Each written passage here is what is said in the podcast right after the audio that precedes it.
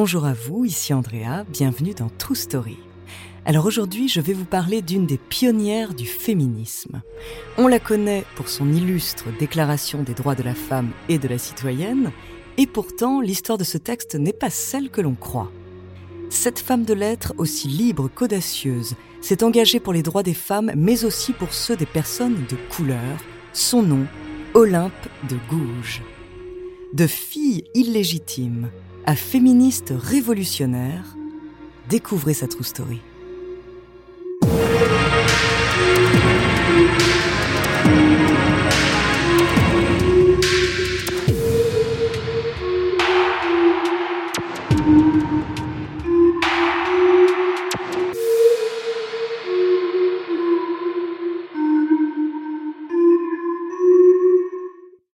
Mais avant de commencer à vous raconter cette histoire extraordinaire, laissez-moi vous présenter notre partenaire. Hey, it's Ryan Reynolds, and I'm here with Keith, co star of my upcoming film, If, only in theaters, May 17th. Do you want to tell people the big news? All right, I'll do. Sign up now and you'll get unlimited for $15 a month in six months of Paramount Plus Essential Plan on us. Mintmobile.com slash switch. Upfront payment of $45 equivalent to $15 per month. Unlimited over 40 gigabytes per month. Face lower speeds. Videos at 480p. Active Mint customers by 531.24 get six months of Paramount Plus Essential Plan. Auto renews after six months. Offer ends May 31st, 2024. Separate Paramount Plus registration required. Terms and conditions apply if rated PG. When you need mealtime inspiration, it's worth shopping Kroger, where you'll find over 30,000 mouthwatering choices that excite your inner foodie. And no matter what tasty choice you make, you'll enjoy our everyday low prices, plus extra ways to save, like digital coupons worth over $600 each week. You can also save up to $1 off per gallon at the pump with fuel points. More savings and more inspiring flavors make shopping Kroger worth it every time. Kroger, fresh for everyone. Fuel restrictions apply. Quand on pense à Olympe de Gouges, on pense à l'icône féministe qui a levé le poing au milieu des hommes pour défendre ses idées.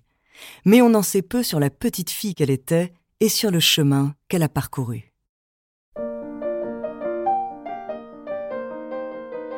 Avant de battre les pavés parisiens, elle fait ses premiers pas sur ceux de la place de Montauban, dans le sud de la France. Née en 1748, elle a un grand frère et une grande sœur, une mère très aimante et un père boucher, Enfin, c'est ce que dit la version officielle. Mais toute la ville, elle y compris, sait très bien que la vérité est un peu différente. Sa mère, Anne-Olympe Mouisset, vit une relation adultère avec Jean-Jacques Lefranc de Pompignan, un noble et homme de lettres. Ils se connaissent de longue date, ils s'aiment, mais leur union est impossible parce qu'elle n'est qu'une simple bourgeoise. Mais ça ne les empêche pas d'être amants. Et lorsque Anne-Olympe donne naissance à son troisième enfant, son boucher de mari, Pierre Gouze, n'a aucun doute. Il ne va donc pas signer l'acte de baptême. La petite fille prénommée Marie est donc condamnée à être une bâtarde, comme on le dit sans ménagement à l'époque. Si la jeune Marie souffre de son statut d'enfant illégitime, elle se réjouit que coule dans ses veines le sang d'un grand poète.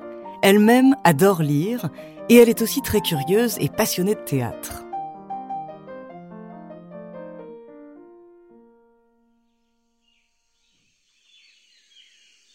À 17 ans, Marie Gouze a déjà l'esprit vif et c'est également une très jolie jeune femme, prête à être mariée donc. Elle a d'autres ambitions, mais sa mère, veuve depuis peu, et son frère qui travaille dur à la boucherie familiale, n'ont pas prévu d'en tenir compte. Si bien que Marie épouse en 1765 un restaurateur de 20 ans son aîné. Évidemment, ce n'est pas un mariage d'amour. La jeune femme va tout de même lui donner un fils, mais après la naissance de l'enfant, elle se refuse tant qu'elle peut à son mari, qui n'hésite pas à user de sa force pour obtenir ce qu'il veut. Ainsi, lorsqu'il meurt d'une noyade, on ne dira pas que la jeune femme s'est réjouie, mais elle n'a pas non plus joué les veuves éplorées.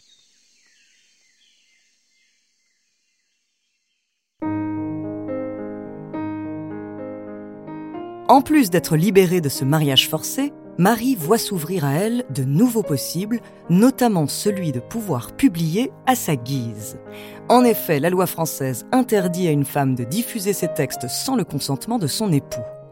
Comme d'autres femmes éprises de liberté, elle choisit donc le veuvage, déclarant même que le mariage est le tombeau de la confiance et de l'amour.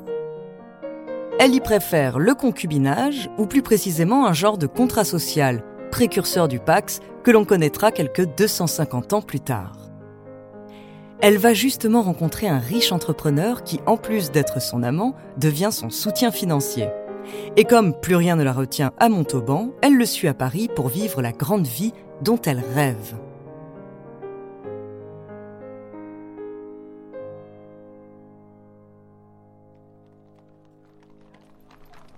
Après un trajet de plus de 12 jours en calèche, elle débarque dans le Paris du siècle des Lumières.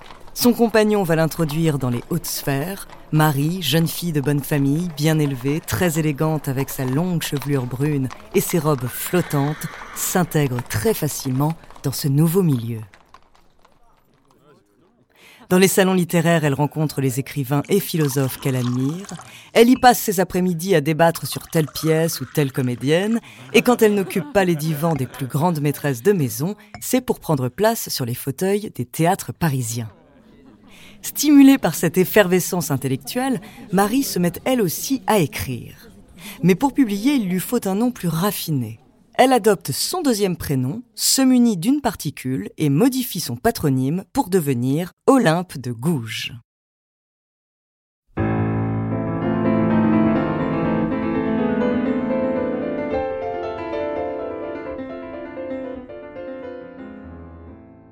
Olympe brille autant par son esprit que par sa beauté, et pourtant certains redoutent qu'elle leur fasse de l'ombre. Elle est trop belle et trop libre pour être une femme d'esprit, trop intelligente pour n'être qu'une femme.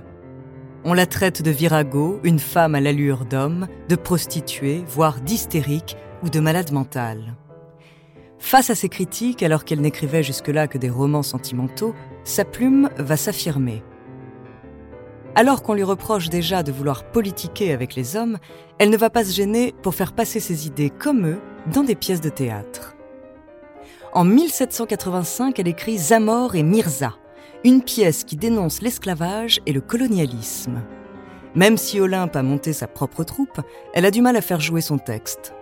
À ce moment-là, de nombreuses familles de l'aristocratie s'enrichissent grâce au commerce de denrées coloniales et exploitent des esclaves noirs. Les comédiens et comédiennes craignent donc de se voir retirer les subventions qui leur permettent de vivre. Elle n'est pourtant pas la seule à se battre pour les droits des personnes de couleur, mais elle est une des rares à l'exprimer si violemment. Sa pièce déclenche donc des réactions aussi vives. Deux gentilshommes haut placés vont se liguer contre elle, non seulement pour empêcher la pièce d'être jouée, mais également pour faire envoyer Olympe de Gouges en prison. La jeune autrice reçoit également des menaces de mort. Heureusement, elle va échapper à tout cela grâce à ses relations. Another day is here, and you're ready for it. What to wear? Check. Breakfast, lunch, and dinner? Check. Planning for what's next and how to save for it? That's where Bank of America can help. For your financial to dos, Bank of America has experts ready to help get you closer to your goals. Get started at one of our local financial centers or 24-7 in our mobile banking app. Find a location near you at bankofamerica.com slash talk to us. What would you like the power to do? Mobile banking requires downloading the app and is only available for select devices. Message and data rates may apply. Bank of America and a member FDIC. Et elle ne cesse d'écrire. Elle fait paraître L'homme généreux, inspiré d'un fait réel d'emprisonnement pour dette, et elle se fait encore plus fortement remarquer l'année suivante grâce au mariage inattendu, une suite au mariage de Figaro. Cette fois, elle s'attaque au mariage forcé et défend l'émancipation des femmes. Évidemment, cela lui attire encore les foudres de ses congénères, Beaumarchais en tête.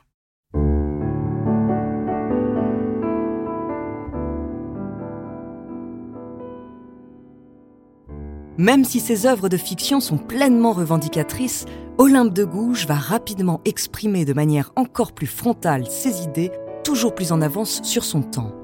En 1788, dans sa lettre au peuple ou projet d'une caisse patriotique par une citoyenne, elle propose un genre d'impôt sur le revenu pour lutter contre la pauvreté. Quelques mois plus tard, elle fait paraître dans la presse ses remarques patriotiques, une liste de réformes aussi bien construite qu'un vrai programme politique. Là encore, elle imagine des solutions incroyablement précurseuses. Des ateliers d'État pour les ouvriers qui cherchent du travail, genre de Pôle emploi avant l'heure. Un impôt sur les signes extérieurs de richesse, la création de maternités et des centres de soins et d'accueil pour les veuves, les vieillards et les orphelins. Elle livre également des combats qui la touchent personnellement pour le droit au divorce, la recherche de paternité, la reconnaissance des enfants illégitimes, les pensions alimentaires et même la féminisation des noms de métiers. Même si on l'a plus tard décrite comme féministe, Olympe de Gouges appartient plutôt à une mouvance humaniste, militant pour l'égalité des droits entre tous les citoyens sans distinction de sexe, de couleur de peau ou de classe sociale.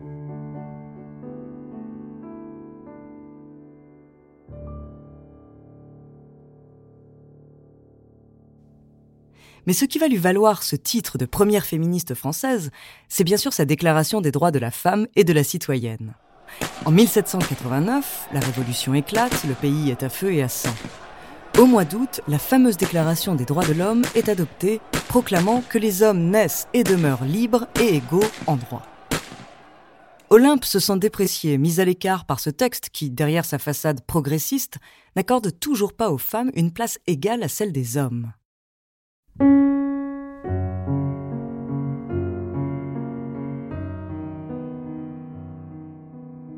En 1791, l'autrice et militante rédige donc sa propre déclaration, dans laquelle elle s'exprime avec une virulence qu'on ne comprend encore que trop bien aujourd'hui. Difficile de n'en citer qu'un extrait, tellement ces mots sonnent justes et forts. Dans une des versions du texte, elle écrit Homme, es-tu capable d'être juste? C'est une femme qui t'en fait la question. Tu ne lui ôteras pas moins ce droit. Dis-moi, qui t'a donné le souverain empire d'opprimer mon sexe? Ta force? Tes talents? Cherche, fouille et distingue si tu le peux les sexes dans l'administration de la nature. L'homme seul s'est fagoté un principe de cette exception. Bizarre, aveugle, boursouflé de science et dégénéré, dans ce siècle de lumière et de sagacité, dans l'ignorance la plus crasse. Il veut commander en despote sur un sexe qui a reçu toutes les facultés intellectuelles. Il prétend jouir de la Révolution et réclamer ses droits à l'égalité pour ne rien dire de plus. Elle dédicace sa déclaration à la reine Marie-Antoinette pour obtenir son soutien. Malheureusement, seuls cinq exemplaires du texte paraissent et il est complètement ignoré.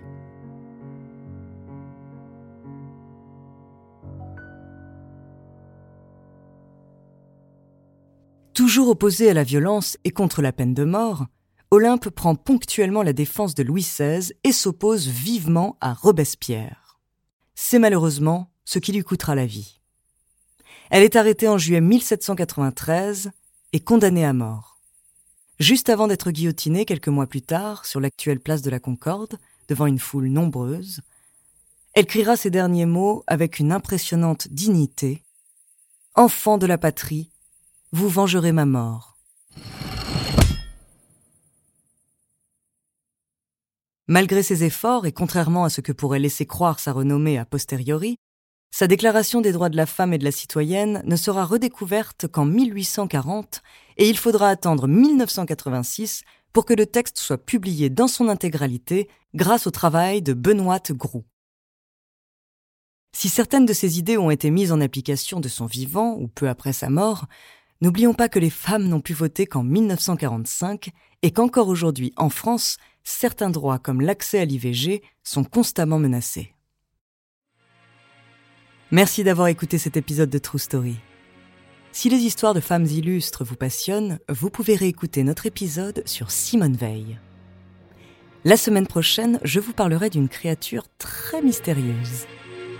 En attendant, n'hésitez pas à nous faire part d'histoires que vous aimeriez entendre sur votre plateforme d'écoute préférée ou alors via la page Instagram ou Twitter de Bababam nous nous ferons un plaisir de les découvrir.